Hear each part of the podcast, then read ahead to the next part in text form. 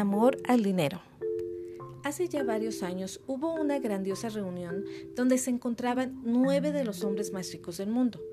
Entre ellos estaba el jefe del monopolio más grande, el especulador más sobresaliente de Wall Street, los presidentes de la compañía más grande de acero, de la empresa eléctrica más grande, de la compañía más grande de gasolina, de la Bolsa de Nueva York, del Banco Internacional, etc. Y la reunión fue todo un éxito. Han pasado alrededor de 25 años y ¿sabes dónde están ahora estos hombres de fantásticas riquezas y poder? Tres de ellos se suicidaron.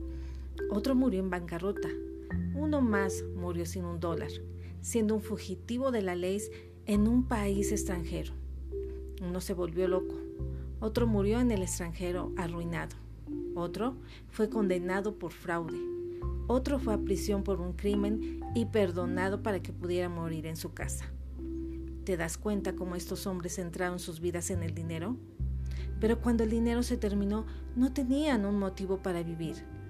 Es por ello que debemos poner nuestra confianza en el Dios vivo, que nos da todas las cosas en abundancia para que las disfrutemos.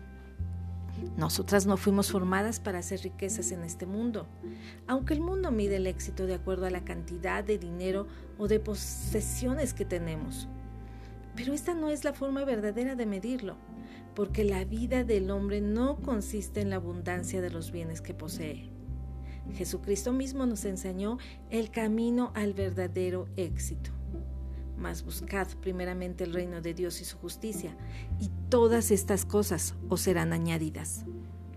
Buscar primeramente el reino de Dios significa poner en primer lugar a Dios.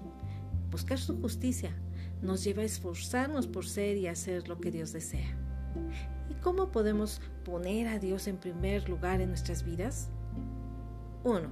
Que nuestro primer pensamiento del día sea siempre para Él.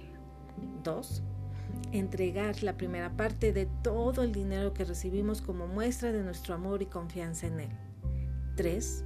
Compartir lo que tienes con los más necesitados. 4. No pelear con tu familia o amigos por dinero. 5.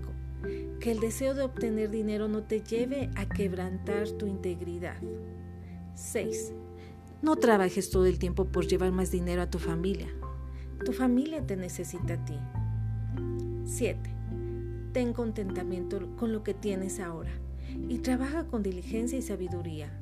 No seamos perezosas, sino que aprovechemos bien nuestro tiempo para obtener lo que deseamos, porque sin duda Dios quiere que prosperemos.